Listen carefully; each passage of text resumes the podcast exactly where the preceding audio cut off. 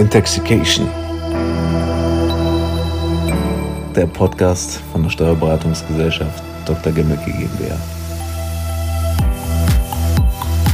So, wie schön. Wir sitzen ganz bequem und wir haben es eben gerade schon im Intro gehört. Intoxication ist unsere allererste Podcast-Aufnahme. Hi Sarah. Hallo Maja, ich freue mich. Ich freue mich auch total. Ähm, ich glaube, am, aller, am allerbesten ist es, wenn wir uns direkt einmal vorstellen. Sarah, du fängst an. Okay, mein Name ist Sarah Brüning und ich bin Steuerberaterin und Gesellschafterin bei der Dr. Gemmicke GmbH. Ja, und wir voll. haben jetzt unseren Podcast. Ja, genau. Ja, mein Name ist Maja Muckwitz. Ähm, ich habe eher weniger mit Steuern zu tun, aber ich zahle natürlich Steuern. Das ist so meine Verbindung zu Steuern. Ich äh, komme aus der Nähe von Hannover und habe mich im Medienbereich selbstständig gemacht und bin ganz froh, hier als Moderatorin dabei zu sein. Herzlich willkommen. Ja, danke schön. Magst du uns erzählen, wer Gemmecke ist? Ja klar, gerne, Maja. Wir sind eine mittelständische Steuerberatungskanzlei hier in Hannover. Mhm. Unseren, unsere Schwerpunkte haben wir im Bereich Land- und Forstwirtschaft. Und wir haben aber auch Außenstellen in Bruchhausen-Vilsen, Helmstedt, Kreuzen, Stassfurt, ja, und ich glaube, das waren sie auch schon alle. Ich hoffe, ich habe keine vergessen. Stimmt nicht. Magst du uns erzählen, in welchem Raum wir hier sitzen? Wir sind in unserem großen Besprechungszimmer, was so ein bisschen, wie du es so schön äh, vorhin beschrieben hast, herrschaftlich aussieht. Aber wir haben ja hier auch unsere kleine Bibliothek mit angelegt, wobei heutzutage ist es ja dann doch vieles digital und das hier sind eher die schönen Bücher ja. fürs Regal. Wer dazu Bilder sehen möchte, äh, das Ganze wird auch gerade hier mit begleitet und ihr könnt es euch auf Social Media anschauen. Und zwar heißt der Social Media Account. Genau, wir sind bei Instagram, die genau. Dr. Gemmicke GmbH. Und da könnt ihr aber auch mal sehen, was wir quasi noch so machen, wenn wir gerade nicht arbeiten. Neulich waren wir bowlen, davon kriegt ihr Eindrücke oder wir waren laufen zusammen. Okay, dann könnt ihr mal hinter die Kulissen schauen. Wir freuen uns da auch auf eure Kommentare. Du, lass uns mal ein bisschen was zum Podcast-Name verraten. Wir haben ja echt lange überlegt, wie wir uns nennen. Ähm, und wir sind jetzt bei Intoxication gelandet. Was war denn noch so, stand denn noch so zur Auswahl? Es war ein kleiner Kampf. Unser Favorit, und da spreche ich, glaube ich, für viele Kollegen in diesem Haus, war Steuerstories. Mhm. Aber wie viele Podcasts gibt es schon mit dem Thema Stories? Und da wollten wir nicht der Tausendste sein. Ja, mein Favorit war sündhaft Steuer. Natürlich so ein bisschen abgeleitet von sündhaft teuer und das fand ich irgendwie ein lustiges Wortspiel. Und auch Let's Talk About Tax Baby fand ich auch gut. Aber die Idee hatte leider schon jemand anders. Den gab es nämlich auch schon. Deswegen hier haben wir äh, einen einzigartigen Namen gefunden. Ja. Und das möchten wir natürlich auch noch ein bisschen erklären. Das Wort heißt nämlich ähm, es kommt von dem englischen Wort Intoxication, das heißt vergiftet, berauscht und wir dachten so an den Rausch der Steuern, weil Steuern können ja auch durchaus Spaß machen und sind gar nicht so trocken und ätzend, wie wir sie alle empfinden, wenn wir auf unseren Gehaltscheck gucken, wo sie abgezogen werden. Ganz genau, aber trotzdem haben wir den Begriff Gift ähm, bisschen auch übernommen. Und zwar mit unserer ähm, Schüssel, die hier gerade auch zwischen uns steht. Wir haben nämlich Wahrheit oder Giftfragen, mit die wir oder mit denen wir jede Folge starten wollen. Genau. Und ähm, also ich muss euch vielleicht noch verraten, es ist so, die Wahrheitfragen sind eher liebevoll und freundlicher, eher auch privater. Und die Giftfragen sind giftig. Weil Steuern können ja auch giftig sein und ich glaube, da stimmen uns viele zu. Ja, genau. Also die sind so, da sind zum Beispiel ein paar Vorurteile oder bizarre Steuern, die äh, es mal vor Urzeiten gab, die uns ein bisschen zum Lachen gebracht haben. Aber wir sind jetzt selbst ganz überrascht, weil wir haben die schon eine längere Zeit gesammelt. Und mhm. ähm, Sarah, zieh mal ein. Okay, ich zieh du mal ein. Soll ich gleich selber vorlesen oder soll ich dir den Zettel geben? Du kannst vorlesen. Erklär doch mal die Fettsteuer. Yes. Fettsteuer. Fettsteuer. Okay. Darüber wurde ich nicht im Examen abgefragt.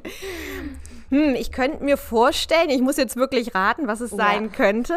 Das ist jetzt etwas aus der also entweder ist die Steuer ganz alt oder super modern, weil man Leute eher zu einem weniger Fettkonsum treiben möchte. Richtig. Ich weiß es natürlich, weil ich habe die Frage vorbereitet, deswegen äh, kann ich dich schon mal die Ahnung von Steuern. kann ich dich hier in die richtige Richtung schubsen. Ja. Und ich kann auch verraten, dass die Steuer nicht aus Deutschland kommt. Von daher also auch. Äh, ja, ich glaube, andere Länder sind progressiver mit Steuern auf bestimmte ungesunde Lebensmittel. Ich glaube, für Fanta und so gibt's ja schon irgendwie so eine Besteuerungsabschlag in Großbritannien, meine ich. Aber gut, jetzt sind wir beim Thema Fett. Ist ja auch die Frage, sind ja nicht alle Fette schlecht? Also es könnte mir so vorstellen, dass Punkt. es äh, eher so, so Fett in Richtung Fritteusenfett im Sinne von Pommes, von Chips geht. ähm, könnte mir Mach uns vorstellen, nicht die Chips, Martin. könnte mir vorstellen, irgendwie Chile vielleicht, dass die in Chile, dass es die neu jetzt in Chile gibt und ähm, Du warst bis hierhin sehr gut. Ich gebe dir mal einen Tipp. Es ist Dänemark. Oh. Und zwar hat Dänemark äh, die Fettsteuer 2011 eingeführt, äh, weil man die Dänen vor bösen, ungesättigten Fettsäuren bewahren wollte. Nur die waren alle schlau genug und haben sich dann einfach alles aus dem Ausland ähm, irgendwie eingeführt und deswegen wurde die nach zwei Jahren auch wieder abgeschafft. achso, die gibt's nicht mehr. Die gibt es auch nicht mehr, genau. Ja, sehr schön. Ich habe gehofft, dass du eine von den Fragen ziehst und nicht so eine Liebe. Aber so giftig war sie jetzt ja nicht. Nee, die war nicht so schlimm. Es war kein äh, Vorurteil oder so. Ja, dann lass uns doch mal anfangen mit der allerersten ähm, Frage zum Thema. Wir haben ja uns heute vorgenommen, wir möchten gerne darüber sprechen, was man alles vorbereitet haben muss, bevor man stirbt. Und ähm, wir haben uns diese Frage überlegt, weil ehrlich gesagt, darum kommen wir alle nicht drum herum. Irgendwann ist es für uns alle so weit. Genau, jeder sollte sich damit angesprochen fühlen. Und ähm, ja, da wollen wir mal anfangen mit der allerersten Frage und die heißt, wann sollte man sich denn Gedanken darüber machen? Grundsätzlich kann es ja jeden treffen, auch wenn man das vielleicht in unserem etwas jüngeren Alter noch nicht wahrhaben will. Es kann ja passieren, dass man beim Autounfall oder beim Verkehrsunfall dann doch, dass es schneller geht, als es sich alle wünschen. Also ja, das sag sowas ich, nicht. genau, toi, toi, toi, dass wir hier alle schnell auf Holz klopfen, dass wir ein langes Leben haben. Aber tendenziell geht's los, dass man ja mit dieser ganzen Regelung den Angehörigen viel Leid im Nachgang abnimmt, weil einfach alles organisiert ist, die nicht so ins Blaue forschen sollen. Ähm, es wächst natürlich mit dem, was man um sich herum so aufgebaut hat. Je mehr Vermögen man hat, desto interessanter wird's auch, da sich Gedanken drüber zu machen, wer Stimmt kommt auch. dran. Ja, ich dachte gerade, je mehr man Vermögen man hat, desto eher stirbt man. Kommt jetzt ungefähr. wir wollen jetzt hier keinen auf dumme Gedanken bringen. Ähm, aber spätestens, wenn man natürlich da irgendwie die Todesdiagnose hat, äh, sie haben nur noch ein halbes Jahr, dann sollte man aber Vollgas geben. So, auch wenn man dann vielleicht eigentlich anderes eher machen möchte. Vielleicht ähm, machen wir jetzt einfach mal die Big Five. Und zwar eine Auflistung von den fünf wichtigsten Dokumenten und Vorbereitungen, die man äh, umsetzen muss. Ähm, fangen wir mal an mit dem allerersten Punkt. Genau, es geht mit dem Testament los. Und klar, da sind wir wieder schnell beim Thema Vermögen. Das ist jetzt ja auch für uns als Steuerberater vielleicht das Interessantere. Wer soll's kriegen? Wer soll was kriegen? Das ist ja auch die wichtige Frage. Ja. Und wenn es kein Testament gibt, dann sind wir hier in diesem Land ja auch nicht verlassen, sondern wir haben eine gesetzliche Erbregelung, wo tendenziell der Ehegatten oder die Kinder begünstigt sind. Aber wenn man da bestimmte Wünsche hat, die geäußert werden sollen, dann sollte man es natürlich im Vorfeld regeln. Und das kann man in meinem Testament schön verschriftlichen und dann ja auch entsprechend nachhalten für die Nachwelt, dass das dann ohne Zweifel hoffentlich gut geklärt ist, damit alle damit was anfangen können. Hast du denn das Gefühl, dass die meisten Menschen ein Testament haben? Also habt ihr da irgendwie glaube, ich Erfahrungswerte? mein, meine Einschätzung ist eher, dass es ungeregelter ist. Aber ich glaube, es kommt drauf an, je mehr jemand hat, desto eher ist man vielleicht auch in diesem Beratungsumfeld, die dann sagen, dass Mhm. der Rechtsanwalt oder der Steuerberater, da sind wir uns sehr gleich, dass die sagen, regeln Sie es, ne, wer soll den Betrieb weitermachen, wie auch immer, dass Ja. man sich darüber mal Gedanken gemacht hat. Aber ich glaube, so für, für, die, für den Normalbürger, der jetzt nicht groß Unternehmer ist, ich glaube, da haben es nicht so viele geregelt. Ja, okay, vielleicht können wir mal die Frage zwischenschieben, wer denn über diese Gedanken eigentlich Bescheid wissen sollte. Also ich glaube, das ist eine sehr persönliche Frage und das ist natürlich, äh, so wir hatten im Vorgespräch ja auch schon kurz drüber gesprochen, es muss auf jeden Fall eine Person sein, die vertrauensvoll ist, also zu der man wirklich sagt, okay, die entscheidet am Ende über meine, über meinen Willen, setzt es durch. Es kann ja aber auch sein, dass man sagt, ich habe zwei Kinder, ich habe beide gleich lieb, aber die beiden hassen sich untereinander. also wirklich böse und Ja. plakativ gesagt, aber manchmal ist es ja dann so, beim Erbe hat ja manch einer dann doch plötzlich nur noch die Dollarzeichen in den Augen, ähm, dass man dann das vielleicht ja auch eher das Testament beim Amtsgericht hinterlegt, damit man dann eine wirklich offizielle Stelle hat, die den letzten Stand hat, damit der auch wirklich nachgehalten ist. Es ist also oftmals eigentlich die Familie. Genau, also einfach auch wegen der Erbfolge, die dann ist. Und dann sind wir jetzt vielleicht doch noch mal ein bisschen im Steuerrecht, dass wir da dann ja auch die größten Begünstigungen haben. Ähm, Gerade so Kinder, Eltern, wenn dann doch keine Nachkommen da sind und auch kein Ehepartner da ist und natürlich auch der Ehegatte, die dann da ihre Steuerfreibeträge haben. Daher ist es dann ja doch wichtig, dass die da irgendwie mit eingebunden werden. Jawohl, also jetzt haben wir auch schon Punkt 1 Testament, da wäre ich ehrlich gesagt auch noch drauf gekommen. Mhm. Aber ich wette, du überrascht mich auch noch ähm, mit Dingen, die ich nicht erwartet habe. Was ist denn dein zweiter Big Five? Der zweite Big Five ist tatsächlich die Vermögensaufstellung. Was mhm. habe ich an Vermögen? Weil klar hat man vielleicht ein Bankkonto, das normale Girokonto, da kommt noch jeder drauf. Aber hat jemand vielleicht einen Goldbarren? Gibt es ein Safe? Ist da was Wichtiges drin oder ist da doch ist Goldbarren heute noch ein Ding? Ja, warum nicht? Jawohl. Also es ist ja gerade in Zeiten von Inflation kann das auch einfach ein sicherer Wertanker sein. Mhm. Und äh, ist ja auch steuerfrei, wenn man ihn dann nach einem Jahr wieder verkauft. Also Ach, der ehrlich? Gewinn.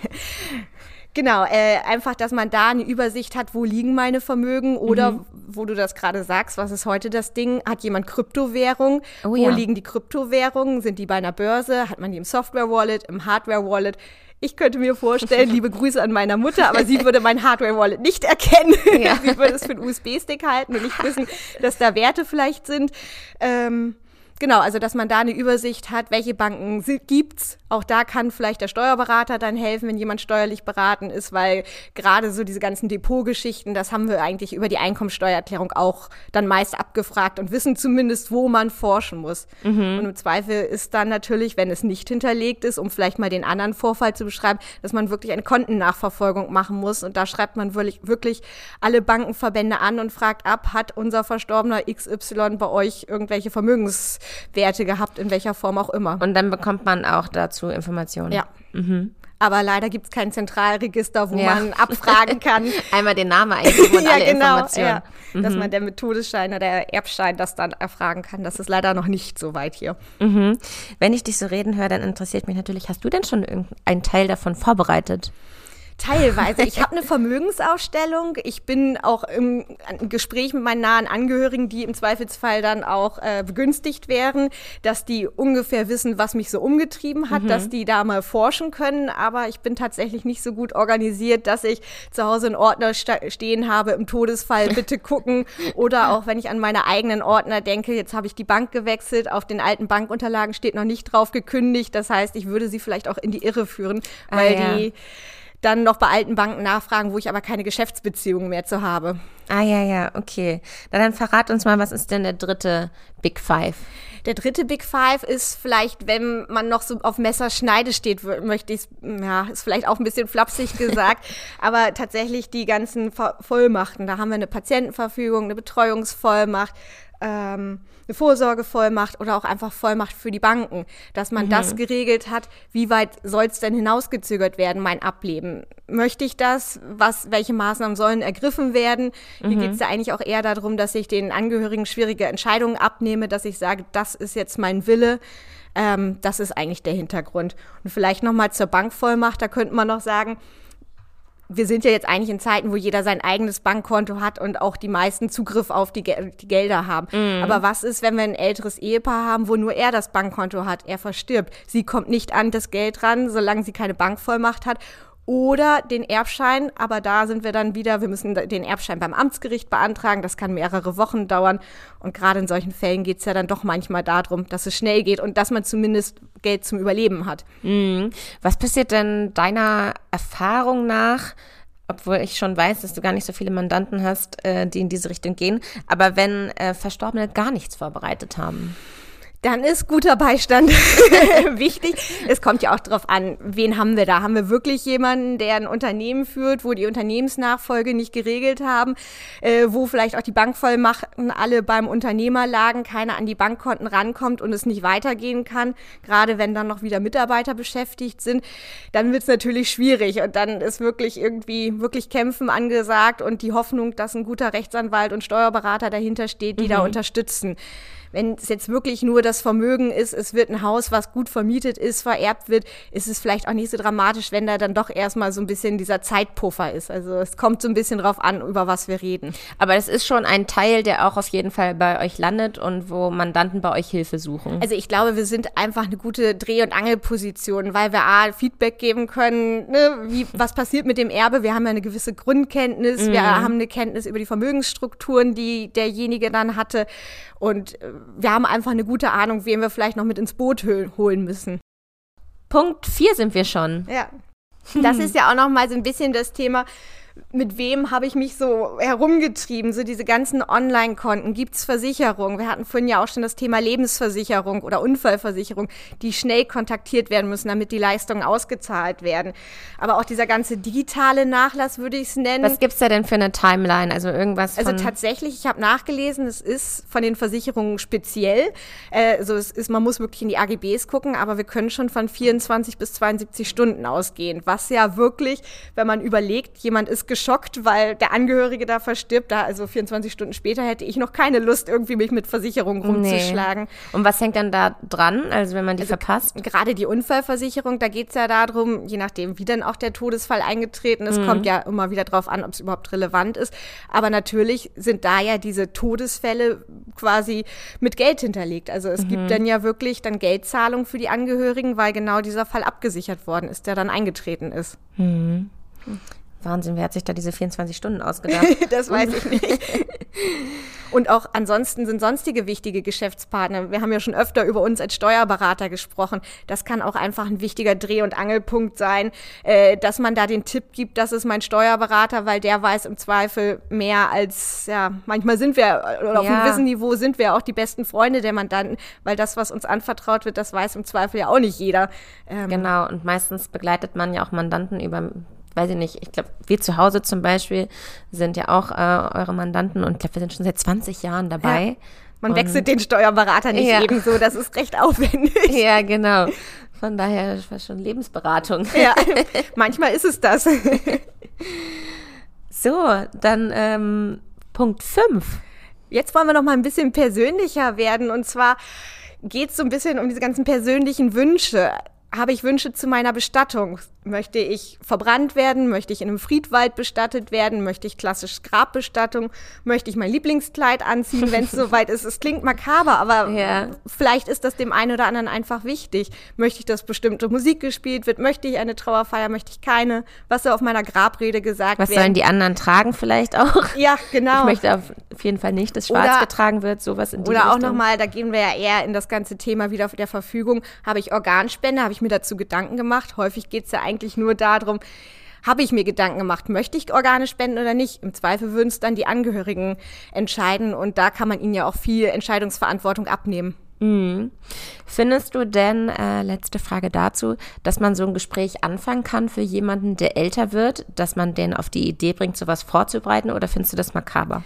Also ich kann vielleicht aus meiner eigenen Erfahrung berichten. Da hat meine Mutter mir mit 18 mal so einen Organspendeausweis, diesen Flyer mitgebracht und so, überleg dir mal. Und ich habe wirklich drei Jahre gebraucht, bis ich für mich verstanden habe, das mag auch jeder anders sein, dass ich ja im Zweifel nur für meine Mutter oder für wen auch immer, wer dann mein naher Angehöriger ist, dass ich dem eine Entscheidung abnehme, wenn es dann soweit ist, dass ich auch ankreuzen kann, ich möchte keine Organe spenden, ist ja auch eine Möglichkeit. Das ist ja jedem selbst überlassen, was man da ankreuzen möchte. Aber wichtig ist, dass man den Angehörigen die Entscheidung abnimmt. Das ist, glaube ich, der große Punkt. Ja, das stimmt, das stimmt total. Ich habe auch ähm, wirklich länger gebraucht, um diesen Organspendeausweis auszufüllen. Und wenn man dann auch erstmal mit anderen Leuten darüber redet, dann merkt man erstmal, welche, wie unterschiedlich diese Entscheidung dazu ja. äh, sein kann. Ähm, ich bedanke mich, das war eine flotte äh, Big Five sozusagen, oder ja. wir haben das richtig schnell äh, zusammenfassen können. Wie würdest du denn sagen, sollte man sowas aufbewahren? Ist das dann alles an einem Ort oder ähm, sagt man auch Leuten, wo man das dann findet? Ja, genau. Also da ist vielleicht die Idee, wenn ich ein Bankenschließfach habe und es auch vielleicht so ein bisschen Einbruch geschützt halten möchte, das können ja auch teilweise mhm. sehr sensible Informationen sein, dass ich einfach meinen Angehörigen den Tipp gebe, ich habe ein Schließfach, guckt da rein, da sind alle Passwörter, da ist quasi meine Vermögensaufstellung, ihr wisst, wo ihr weiterschauen sollt. Ähm, das wäre vielleicht ein großer Punkt. Es ist aber auch immer das Gespräch wichtig. Ja, das stimmt. Ich möchte noch gar nicht aufhören. Ich habe irgendwie noch Lust, äh, weil es die allererste Folge ist, nochmal aus dem Schüsselchen. Noch ich ein möchte nochmal ins Schüssel, oder du sollst nochmal ins Schüsselchen ich soll noch greifen. Mal greifen. okay, gucken wir doch mal, was jetzt rauskommt. Ähm, welches Buch liest du gerade? also ich habe einen Kampf mit dem großen Buch vom Schlaf, das ich immer noch lese. Und der Kampf geht seit zwei Jahren. Und ich glaube, der große Fehler bei dem Buch ist, dass ich es auf Englisch lese. Das so. zieht sich so. Und ich habe leider parallel schon wieder ein neues Buch angefangen. Aber eigentlich ist das große Buch vom Schlaf Priorität, damit ich es auch endlich mal ins Bücherregal stecken kann. Ach, das heißt das große Buch vom Schlaf? Ja, genau. Ach, ich dachte, du willst es immer vorm Schlafen lesen Nein, und es ist wahnsinnig groß. Es ist ein Spiegel-Bestseller ah, und ja. es geht rund darum, wie wertvoll unser Schlaf für uns ist. Eigentlich ein schönes Thema. Und du hast es auf Englisch äh, gekauft, weil du immer die äh, Sprache nimmst, in der es auch geschrieben wurde, es oder weil du ein bisschen nach Englisch irgendwelchen schönen englischsprachigen Urlauben, wo ich gerade auf einem guten Niveau von meinem Englisch war und äh, dann kam aber de, die ganzen Beschränkungen, so dass ich das Reiseniveau und das Englischniveau nicht mehr so halten konnte, wie ich es mir mal ursprünglich vorgestellt habe. Ja. ja ich könnte das auch nicht so ähm, auf Englisch lesen. Ich will dann irgendwie auch entspannt die Zeilen lesen und nicht nochmal hier und da nachschlagen. Ich glaube, das Problem ist auch, dass es ein bisschen zu wissenschaftlich ist für mein Englischniveau. Aber äh, eigentlich verstehe ich schon recht gut, worum es da geht. Und ob ich auf Deutsch die, den wissenschaftlichen Teil besser verstehen würde, ist eine andere Frage. ja, das ist ehrlich. So, lass uns doch nochmal schon einen kleinen Ausblick geben. Ich finde es immer schön, wenn man es schon anteasert. Mhm. Was erwartet uns denn in der nächsten Folge? Natürlich wieder unser äh, Wahrheit oder äh, Gift, unsere Wahrheit oder Gift-Fragen. Das ist ja immer gesetzt. Mhm. Aber wir haben auch einen Gast. Ja, genau. Wir haben das große Thema. Eigentlich wollte ich nie Steuerberaterin werden, beziehungsweise wir müssen das ein bisschen breiter fassen, in einem Steuerbüro arbeiten. Ich glaube, das kann man beides gut unterschreiben. Und wir haben einen Gast. Unsere Yvonne Zimmermann wird uns dabei tatkräftig unterstützen und auch aus ihrem Lebensweg erzählen, wie sie zu uns gekommen ist. Und ich bin sehr gespannt, weil ich finde ihren Lebenslauf spannend und ich glaube, ich habe auch die ein oder andere Überraschung. Oh, schön. Ich freue mich drauf. Ja, wir können zum Abschluss sagen, dass ihr natürlich diesen Podcast teilen könnt. Ihr könnt ihn auch ähm, liken. Ihr könnt uns aber auch gerne schreiben. Natürlich möchten wir hier nicht ins Leere reden, sondern äh, freuen uns, wenn das bei euch im Ohr landet und wir auch eine Rückmeldung kriegen. Ähm, deswegen haben wir in den Shownotes die E-Mail-Adresse von Sarah. Vielleicht kannst du sie auch einmal kurz erwähnen, damit man genau. sie schon einmal gehört hat. Es ist Sarah mit H am Ende, Brüning at gemmike-gmbh.de. Aber ich glaube, in den Shownotes werdet ihr gut weitergeholfen. Genau, wir freuen uns auf euer Feedback und jetzt schon auf die nächste Folge. Äh, wichtig für euch ist zu wissen, dass unsere Podcast-Staffel mit vier Folgen beginnt und äh, wir können den Podcast in Dezember und Januar erwarten und er wird immer donnerstags kommen. Alle zwei Wochen. Genau. Wir freuen uns auf die nächste Folge und winken. Tschüss. Ja, bis bald. Tschüss.